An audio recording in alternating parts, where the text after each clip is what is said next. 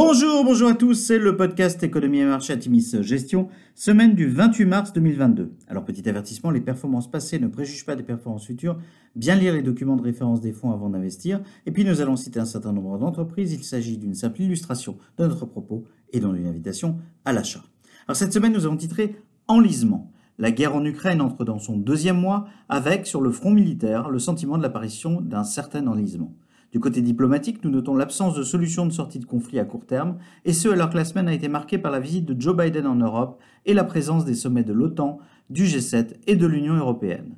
Lundi, les déclarations de Jerome Powell, président de la Fed, quant à la nécessité de se préparer à des actions plus agressives en matière de politique monétaire pour contrer l'inflation, auront eu un impact direct sur les marchés de taux. Le 10 ans US s'est apprécié de 20 points de base à 2,32% dès lundi pour finir la semaine à près de 2,49%. À noter, le 2 ans US est aussi nettement apprécié sur la semaine à près de 2,20%. L'aplatissement de la courbe des taux inquiète alors que la crainte d'une période de stagflation est dans tous les esprits.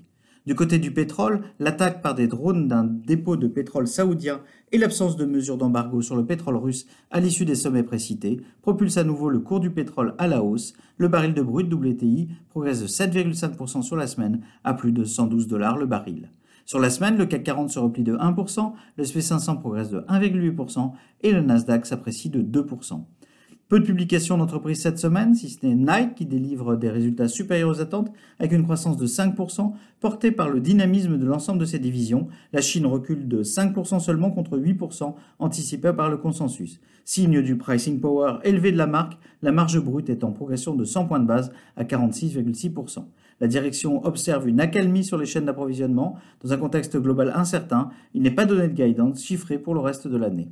Le chiffre d'affaires d'Adobe ressort en hausse de 9%, légèrement au-dessus des attentes. Il en va de même des profits, ressortant légèrement au-dessus de la guidance et du consensus à 3,37 dollars par action.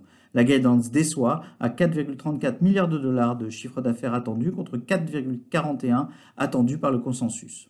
Euh, Tencent, enfin, annonce un chiffre d'affaires en hausse de 8% par rapport au quatrième trimestre de 2020, à mettre en perspective avec la hausse de 26% du chiffre d'affaires entre 2019 et 2020.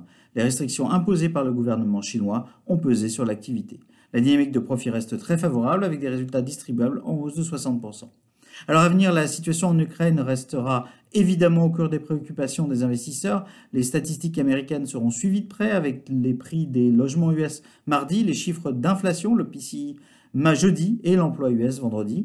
La nouvelle expansion de Covid en Chine et ses conséquences sur la supply chain sera surveillée. Peu de publications d'entreprises cette semaine à l'exception de Lululemon ou Micron dans vos fonds. Euh, l'impact de la hausse des taux et des prix sur la croissance de l'économie euh, constitue des inconnus majeurs, alors que la situation en Ukraine semble s'enliser. Nous maintenons nos allocations en l'état dans nos fonds d'allocation avec une surveillance particulière sur l'exposition aux produits de taux dans un contexte chahuté. Du côté des entreprises cotées, la dynamique de marché invite à des ajustements de pondération avec beaucoup de réalisme en attendant le prochain cycle de publication. Nous vous souhaitons une excellente semaine à tous.